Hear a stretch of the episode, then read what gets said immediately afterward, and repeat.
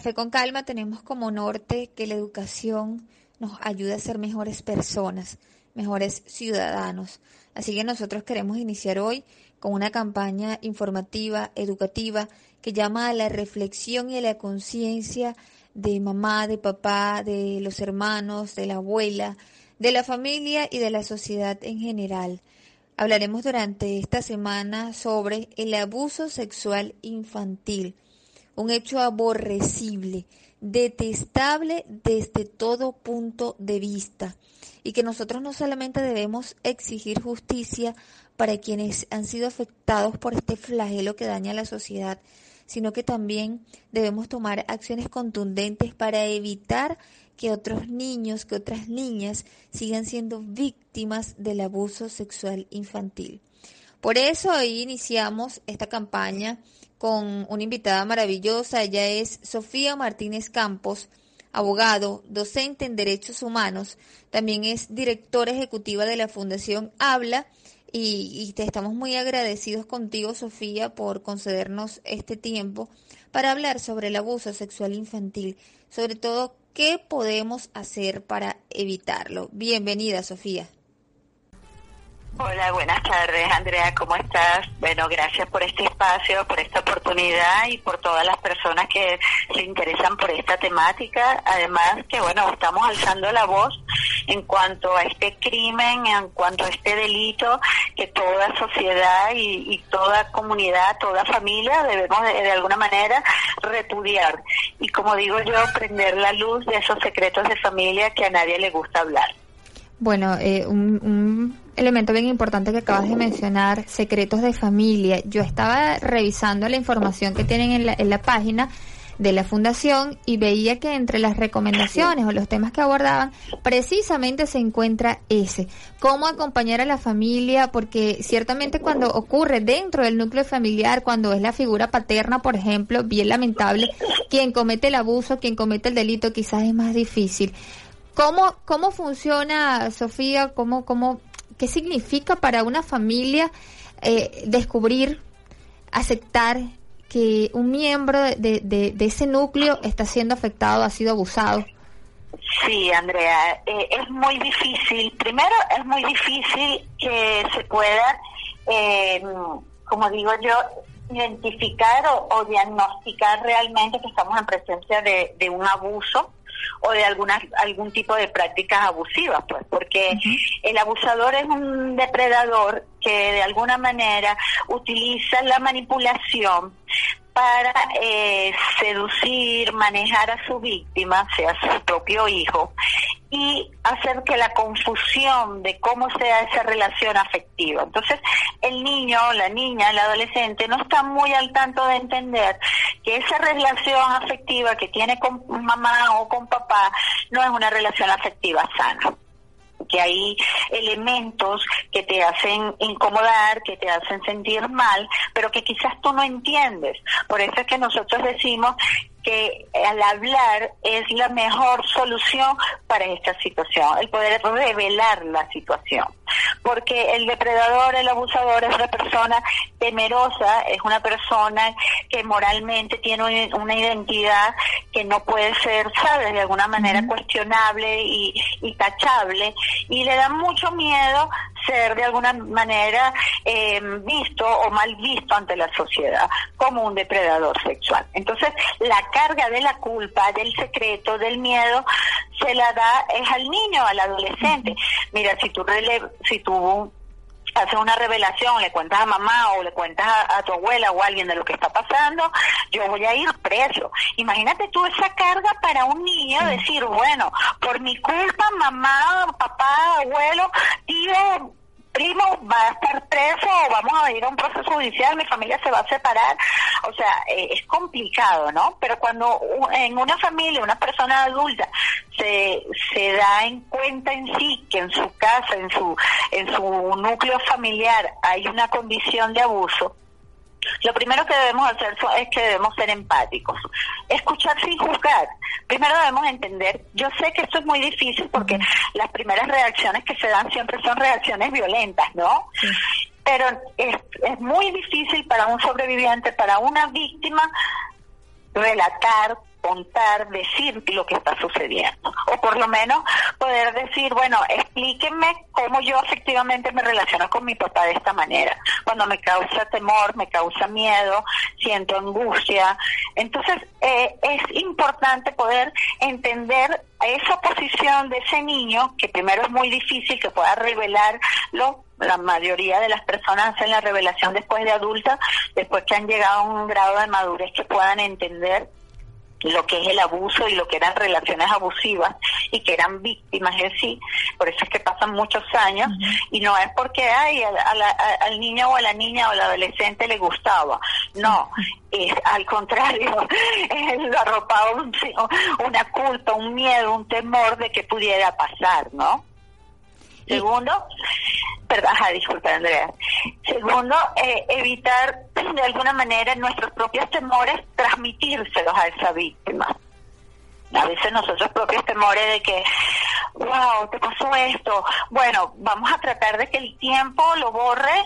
Eh, vamos a ver si no quedaste embarazada y no vamos realmente al repudio de la denuncia del agresor, de lo que debemos realmente como sociedad evitar, que es el abuso sexual.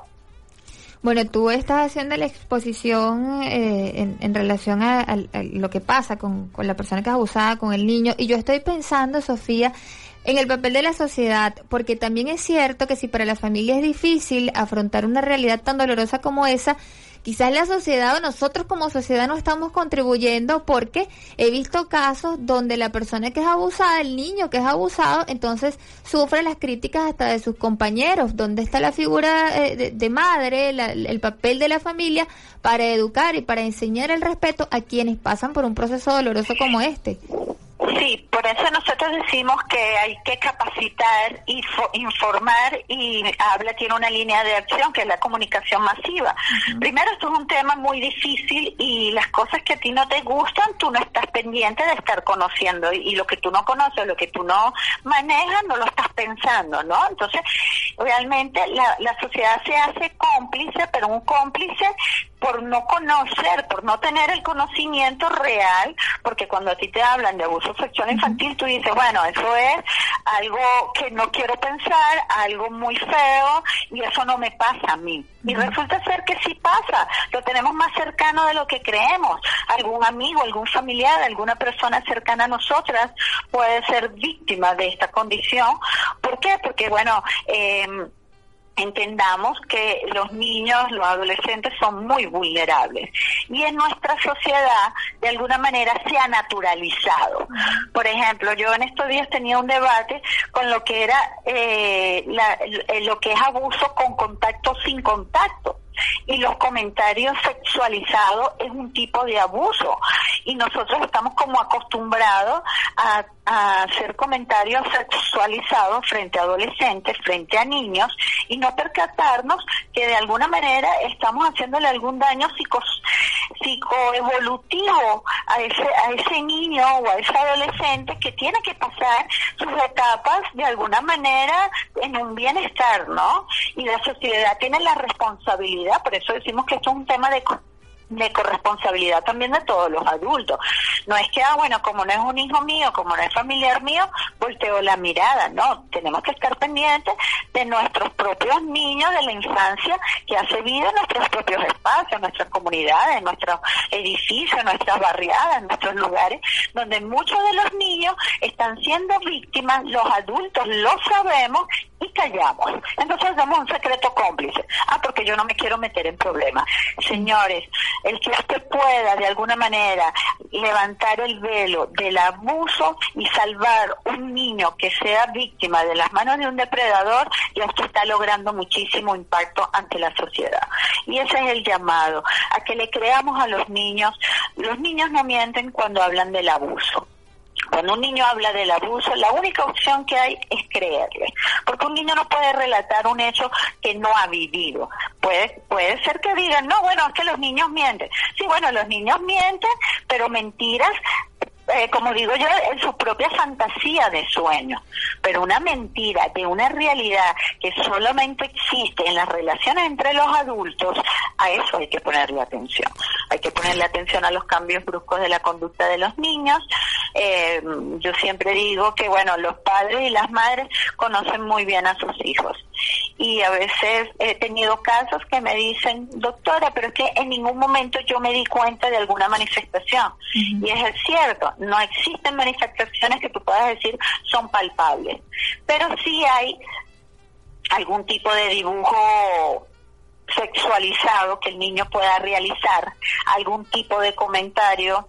Cuando tú ves a un niño que tiene una edad y al, y al mismo tiempo le ves como, como algunas acciones como masturbaciones compulsivas cuando es una edad que ya debe haber pasado la edad de la exploración, por ejemplo, o de, del control de esfínteres y retroceso, y comienza a orinarse en la cama, y ya es un niño que puede tener 9, 10 años y controla los esfínteros a los 4 o 5 años. Esas son señales que hay que ponerles atención. Por ejemplo, Sofía, eh, disculpa que te interrumpa, pero en relación a lo que estás comentando, niños que quieren ver las partes íntimas de otros niños o que quieren quitarse la ropa. Exactamente, exactamente. ¿Por qué? Porque tienen una energía sexual en su cuerpo que ellos no saben cómo canalizarla. Y la mejor manera que ellos la ven como canalizarla es de una manera lúdica con otro par. Y es lo que llamamos prácticas abusivas entre pares. Un niño que es víctima de abuso quizás repite los patrones, porque recordamos que los niños se crían bajo esa figura de, patrones y, y de moldearlos en las condiciones. Entonces, quizás quieren repetir los patrones que ellos viven o que han visto de un adulto con otros niños. Y se practican eso que llamamos las prácticas abusivas entre pares. Entonces, es muy delicado los juegos entre los niños también cuando tú ves un niño muy eh, irritable, muy agresivo, porque la depresión de los niños no es igual a la depresión de los adultos. Entonces, cuando hay un niño que tiene cambios de conducta muy fuertes, como te decía, que, que tiene retrocesos de control de esfínteres, no puede, quizás no estamos frente a un abuso, pero hay que poner atención porque alguna figura de alguna figura puede estar perturbando al niño. Entonces al niño hay que, de alguna manera, crearle esa zona de confort segura, de confianza, de comunicación, de creerle. Así, bueno, nosotros después nos encargaremos de saber si es verdad o es mentira, pero todo lo que el niño diga hay que creerle, respetarle sus gustos, porque a veces queremos que nuestros niños y, adolescentes hagan manifestaciones de cariño. Mira, pero dale un abrazo al abuelo, pero dale un beso al tío, pero dale un cariño, un beso de trompa a la tía. O sea, y no respetamos realmente si el niño desea o no desea dar ese tipo de manifestaciones de cariño. Entonces vamos a respetarle a los niños también como esos sujetos de derecho que merecen de alguna manera, oye, respetan mis gustos, respétame como ser humano, respetan mi cuerpo porque mi cuerpo me pertenece y también ayudarlos a identificar que sus partes íntimas son partes que, que son igualmente deben ser respetadas, ¿no? Entonces, hay como serie, hay una serie de, herramientas y tips que, que, bueno, que los padres y todo adulto protector debemos de conocer para eso, para, bueno, para proteger la, la infancia, que es lo más hermoso y el recurso más bello que puede tener un país, ¿no? Que son los niños. Entonces, en estos momentos que estamos en condición de, de cuarentena, de confinamiento, donde hacen más vida aún los niños, eh, con adultos y en sus círculos más cercanos, que es normalmente donde se ve la mayor incidencia de la, donde hace el abusador, es donde debemos de prender las alertas, al igual que bueno los sistemas digitales que se están utilizando para todo lo que tiene que ver con la estructura académica de estudio. Sofía, cuando son muy vulnerables. Cuando los padres comparten la habitación con los hijos y justamente tocas de tocar el tema de la pandemia, de la cuarentena, que bueno, de una forma u otra nos obliga a estar más tiempo en casa, ¿Qué, implicación tiene para, para la sexualidad de ese niño que puede ser que al momento de compartir la habitación con el padre, aunque apague la luz, el niño pueda percibir que están teniendo relaciones sexuales? Es, un tipo de, abuso, es un tipo de abuso sexual que marca al niño y al futuro adulto. ¿Por qué? Porque el exhibicionismo también es un tipo de, traza y marca eh, como episodio abusivo al niño nosotros como adultos somos los responsables de, lo que le transmitimos a los niños. nosotros pensamos a veces que lo que es lo que vemos bien y es natural lo debemos aceptar como sociedad. Pero eso es antinatura. Yo siempre digo que la naturaleza y la evolución y la sociedad humana siempre van eh, mejorando, van siempre progresando, ¿no? Entonces anteriormente estaba permitido el canibalismo. Y bueno, ay, me provoca comerme una pierna. Bueno, vamos a comernos una pierna entre un grupo, como si fuera una parrilla. Pero hoy día tú no puedes hacer el canibalismo. Entonces son esas prácticas vergonzosas de la sociedad que debemos de radicalizar y no más bien naturalizarlas, porque fíjate que la cifra nos dice que anualmente son más de 220 millones de niños que son abusados en el mundo por cualquiera de los tipos de, de, expresiones que abuso que hay, explotación, pornografía. Entonces tú dices, wow, eso es una cantidad interesante de densidad poblacional que es a la altura de un país entero de niños abusados, que luego son es, vienen las consecuencias cuando la persona es adulta a largo plazo, tenemos consecuencias muy importantes a largo plazo, como son depresiones, como son el indicio al suicidio, como son problemas de relaciones y fobias sexuales y, y alteraciones en las relaciones afectivas y de parejas, una baja autoestima. De hecho, hay estudios que dicen que después de los 50 años, esas personas que comienzan a tener eh, sintomatologías crónicas, que bueno, me duele aquí y, hacen todos los estudios y aún no saben ni por qué tiene esa condición, resulta ser que esa, eh, que, esa situación proviene quizás de trazas de abuso en su infancia, en su niñez, que los marcaron y que no fueron realmente trabajadas en su momento o con un profesional especializado. Entonces, creo importante, muchas veces el mismo cerebro trata de bloquear el el, el efecto que le puede causar un trauma. Y bueno, muchas personas mm, pueden olvidar hasta 30 y 40 años los episodios de abuso. Y luego de los 30, 40 años que empiezan a recordar, wow, yo fui abusado o fui víctima del vecino, del tío, del abuelo, de la tía, de la amiga de mi mamá. Y, y también, bueno, cuando nos vamos a, como a desmontar esos mitos, ¿no? Y, y realmente no son casos aislados, son casos que los tenemos muy cercanos y que no ocurren como normalmente suele suceder y pensar que ocurre, no, eso ocurre en los estratos sociales más bajos. En los niveles donde existe la pobreza ocurre eso por muchos factores, por el hacinamiento, porque si a mí me pasó y a ti te pasó, estamos naturalizados. No, señores, esto, este, este delito ocurre en todos los estratos de la sociedad, no hay distinción alguna. Eh, esto le puede pasar a cualquier persona y lo más y lo y lo más doloroso de este tipo de delitos es que el, el, victimario, el depredador, el abusador es una persona que tiene vínculos afectivos, vínculos de cariño hacia el niño o hacia su víctima. Entonces es complicado, pero hay que hablarlo, hay que denunciarlo y tenemos que levantar ese velo que arropa este silencio y que arropa este delito de esta manera.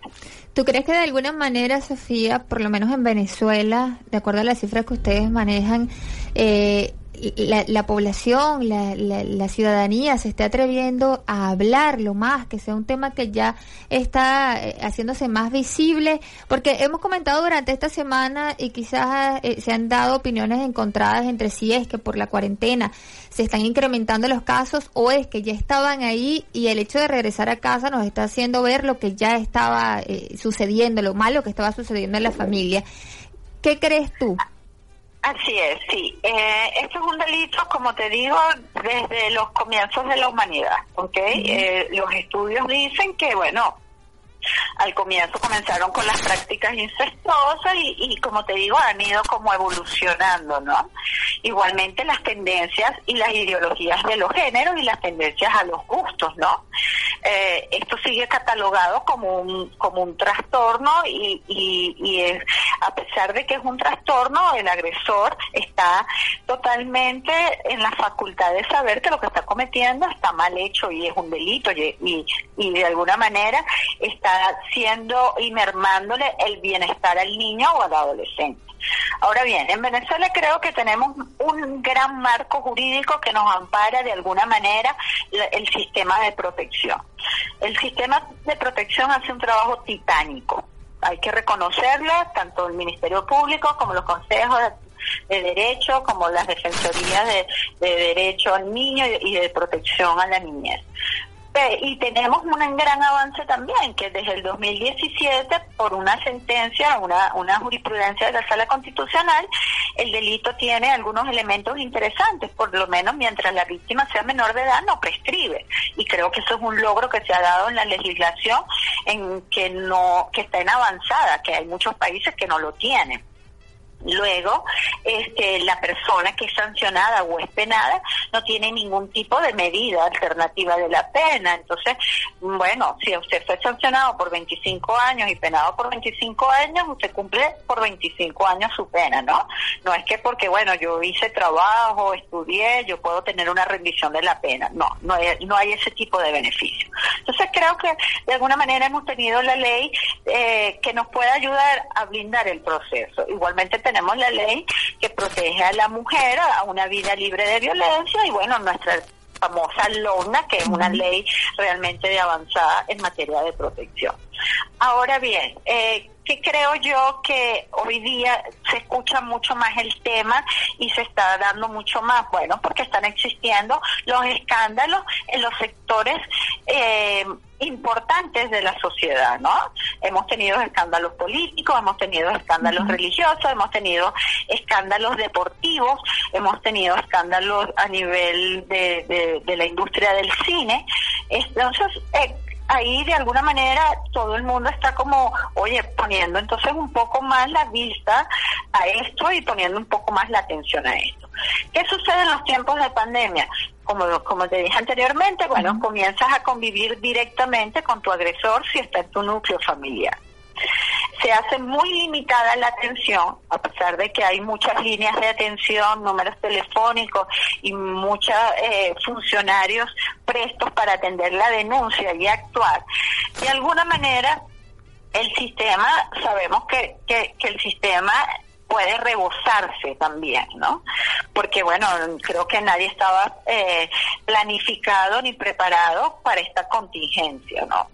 Ahora bien, creemos nosotros que en la prevención está la única solución. ¿Qué debemos hacer? Estos espacios, Andrea, estos espacios que nos permita difundir el mensaje, que nos permita dar tips de protección, que por, permita darle los canales para que las personas puedan denunciar, puedan hablar, porque las cifras también nos dicen que por un niño revelado hay siete que están en silencio.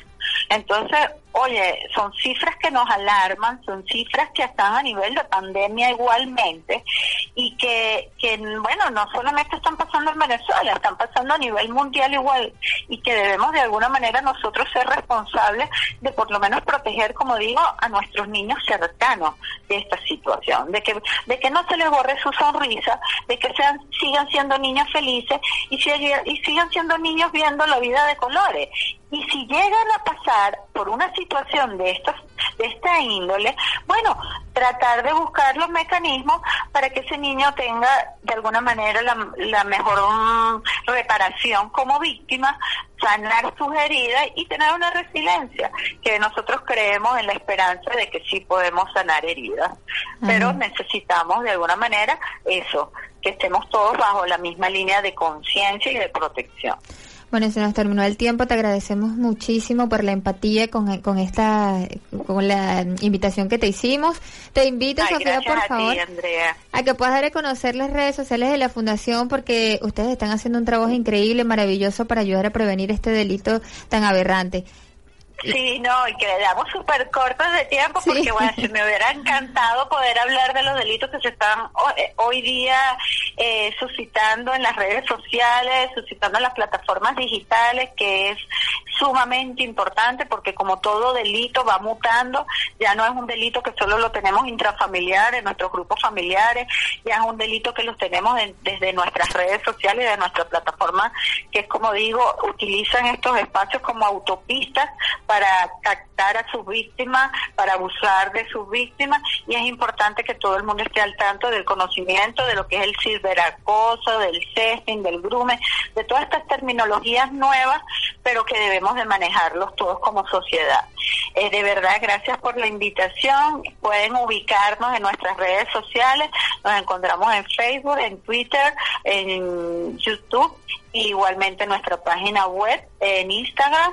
Y pueden ubicarnos por mensajería privada que con mucho gusto ustedes nos escriben por ahí totalmente con plena confidencialidad y discreción. Nosotros les estaremos haciendo contacto para luego bueno eh, poderles darle la atención y las orientaciones que requieran de verdad muchísimas gracias y bueno Habla Fundación siempre estará presta para, para los espacios en los que nos necesiten y seguramente te vamos a volver a invitar Sofía. Gracias. vale, gracias a ti, Andrea. Feliz tarde. Igualmente, despedimos a Sofía Martínez Campos. Ella es abogado, docente en Derechos Humanos, directora ejecutiva de la Fundación Habla. Ustedes escucharon toda la información valiosa que ella compartió con nosotros a través de esta campaña educativa contra el abuso sexual de niños, niñas y adolescentes. Es importante que usted tenga la información a la mano, que denuncie si es necesario denunciar, que nos eduquemos con, con herramientas que nos puedan servir para prevenir. Qué importante es la prevención en casos como este.